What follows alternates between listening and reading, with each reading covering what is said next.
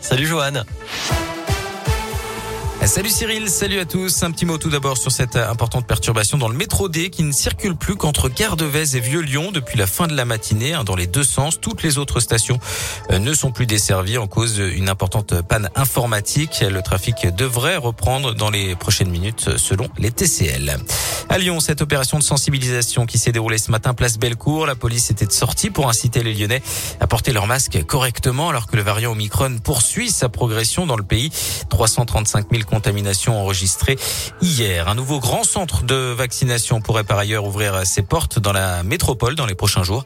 D'après le progrès, il s'installerait à Eurexpo à Chassieux. L'objectif est de prendre le relais hein, du site de la Pardieu qui ferme samedi. L'agence régionale de santé pourrait officialiser la nouvelle aujourd'hui. De son côté, Jean Castex a promis des masques chirurgicaux pour l'ensemble du personnel enseignant d'ici la fin du mois. En ce qui concerne le masque FFP2, déjà imposé par plusieurs pays européens, le Premier ministre déclare attendre l'avis du Haut Conseil de la santé publique. Puis rappelons que les députés ont adopté ce matin le projet de loi transformant le pass sanitaire en passe vaccinal après plusieurs jours de débat houleux à l'Assemblée nationale. Le texte sera examiné la semaine prochaine au Sénat pour une entrée en vigueur espérée le 15 janvier. Dans le reste de l'actualité, une plainte pour homicide involontaire déposée contre la prison de Villefranche-sur-Saône. Elle fait suite au décès d'un détenu survenu lundi à l'hôpital. Il avait été retrouvé dans le coma dans sa cellule la veille. La victime souffrait de diabète et aurait pu manquer d'insuline. Sa compagne accuse l'établissement de ne pas l'avoir secouru comme il le fallait. Une enquête est ouverte.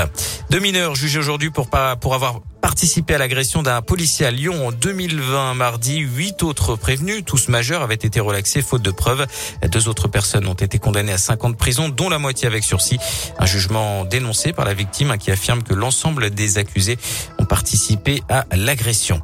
Le procès des attentats du 13 novembre a repris aujourd'hui à, Paris en présence hein, du principal accusé Salah Abdeslam, apte à comparaître après avoir été testé positif au Covid fin décembre. Rappelons que le procès doit s'achever au mois de mai.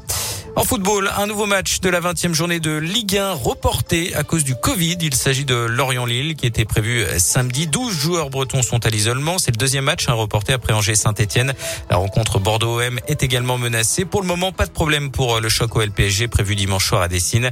La jauge de 5000 spectateurs est maintenue. Hein. C'est ce qu'a affirmé hier le préfet à Jean-Michel Aulas qui réclame un rehaussement de la jauge à 20 000 spectateurs.